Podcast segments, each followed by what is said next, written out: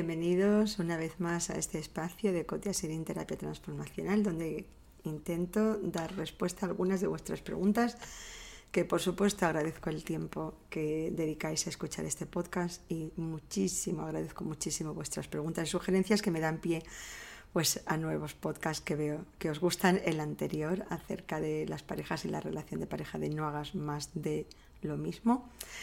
Eh, bueno, me habéis enviado muchas sugerencias, preguntas y sí que es verdad que al final del podcast os decía que os iba a dar una pauta para cómo cambiar tu, tu estrategia a 180 grados. Efectivamente, si has hecho todo lo que has hecho. Y has llegado a esa situación donde, por ejemplo, eh, tu pareja está pidiendo el divorcio, está pensando o está sopesando, ya se ha atrevido a verbalizarlo y a decir, eso es lo que estoy pensando, quiere decir que ya lleva mucho tiempo pensándolo entonces lo que sí tenemos que hacer es cambiar de estrategia. Lo que has hecho hasta ahora es lo que te ha traído a donde estás. Entonces, así acabamos nuestro podcast anterior, cambia de estrategia. Fijaros, eh, en las parejas generalmente se unen las personas más opuestas y así os dais cuenta que cualquier pareja, si empezáis a conocerla un poquito, pues os podéis dar cuenta cómo las parejas se unen por muy efusivo, más reservado, muy generoso, más comedido, muy apasionado, más cerebral. Y eso, esas, esas eh, asimetrías, por llamarlo de alguna forma, cuando la pareja está equilibrada, son asimetrías maravillosas porque cada uno le aporta al otro el toque que le falta y eso es el equilibrio. Eso es maravilloso.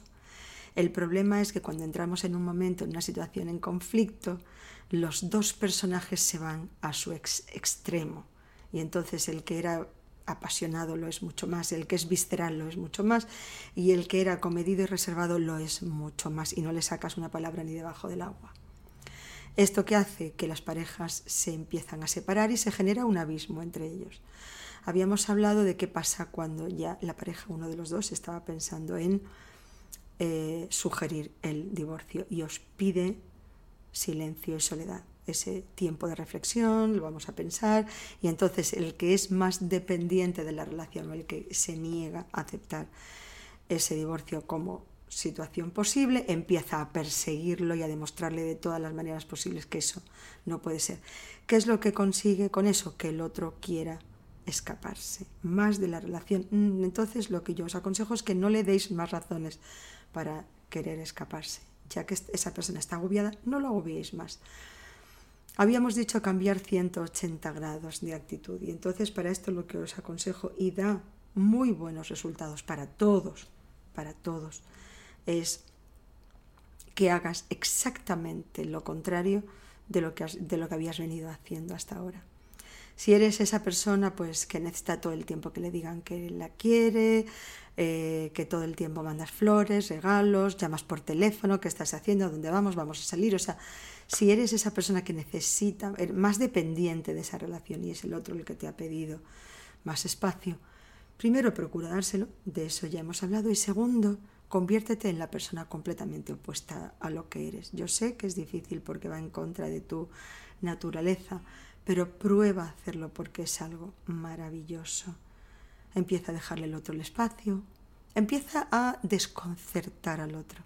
En vez de empezar a perseguirle vamos a salir y tenemos que quedar y vamos a intentar y no, empieza a generar tu vida.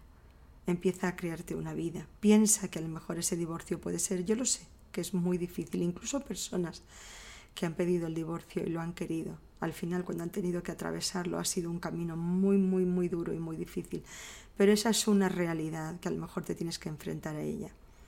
Entonces, en un 50% que se puede materializar, pero tenemos que empezar a construir una vida, una vida independiente de la otra persona y una vida también para demostrar a la otra persona y a nosotros mismos de que somos capaces de vivir sin esa otra relación. Llena tu vida, en vez de dedicarte a perseguir al otro, llena tu vida, llena tu vida de planes, de proyectos. Eh, fijaros, os doy aquí algunas ideas, pero por ejemplo, Piensa en esos amigos, en esa lista de amigos que tienes que hace mucho tiempo que los tienes abandonados. Es un buen momento a lo mejor para para convocar una reunión con algunos de ellos, tomarse algo, charlar. Siempre, siempre vas a encontrar a algunos amigos que eran circunstanciales, pero otros muy buenas personas que se alegrarán de estar contigo. Piensa, por ejemplo, en, intentar eh, algunas cosas que no hayas hecho, eh, actividades, descubrir eh, lugares de ocio, lugares culturales, ponte a estudiar, trabajar, planifica acciones. Yo sé que la persona cuando está con la amenaza de divorcio amenazando como la espada de Damocles lo está pasando mal, pero no tienes más remedio. O sea, aquí tienes dos opciones, o sentarte y llorar y con eso mm, no conozco a nadie que haya arreglado nada, lo único que puedes entrar en una depresión tremenda y te soy sincera, para el otro, para el que piensa divorciarse, el verte todo el día llorando, haciendo, mm, sintiéndote víctima y verte pues hecho un desastre, no creo que sea la imagen más bonita, solamente le puedes estar dando más, eh, más peso a la decisión de divorciarte. Y sin embargo el el verte que eres una persona llena de planes, de ilusiones, buscando cosas por hacer, descubriendo nuevas pasiones o dándole proyección a algunas, algunas pasiones, ilusiones, proyectos, hobbies que tenías desde hace muchos años y que a lo mejor lo tuviste que dejar aparcado. Hay mucha gente que dice, bueno, yo no sé, yo no sé cuál es mi pasión, no tengo ni idea. Ya sabéis lo que digo, la única manera de saberlo es ir probando, ir probando. Yo en todas las ciudades que he vivido, y es verdad que son ciudades grandes, en todas las capitales tienes eh, un montón de cosas que hacer, desde mm, cine, teatro, exposiciones, cultura, estudio, eh, conciertos. La mayoría de ellos son gratis y están a tu disposición, que la única pena es no tener suficiente tiempo como para disfrutar de todos ellos. Pero hoy día que el mundo está online, puedes hacer un montón de cosas. Yo os animo a hacer cosas presenciales, a conocer a otras personas, a no cerraros a otras amistades a empezar a insuflarle a tu vida oxígeno. Muchas personas dicen el ratito que he estado pues o bailando, leyendo en un club de lectura, en un club de baile, restaurando muebles antiguos, lo que queráis. Hay mil cosas, pruébalas y mira a ver si te gusta. El tiempo que estaba haciendo eso se me olvidó mi problema. Y eso está muy bien, eso está muy bien, es algo necesario para todos nosotros y a lo mejor eh, parte de nuestra vida es que hemos dejado de existir de como, como ente independiente y nuestra vida está demasiado ligada a la otra persona, con lo cual es una idea maravillosa que encontréis este tiempo para ser vosotros mismos, para llenar vuestra vida de ilusiones. Lo sé, lo sé que es difícil, que la persona que está triste y que está con esa amenaza de divorcio siente mi vida aquí se acaba, es un sueño que se ha roto. Es verdad, Tienes toda la razón y tendrás que pasar y transitar por ese duelo, pero te recomiendo que el duelo sea lo más cortito posible y que cuando te levantes de ese duelo te enfrentes enseguida a la vida como esa persona resiliente y fuerte que eres.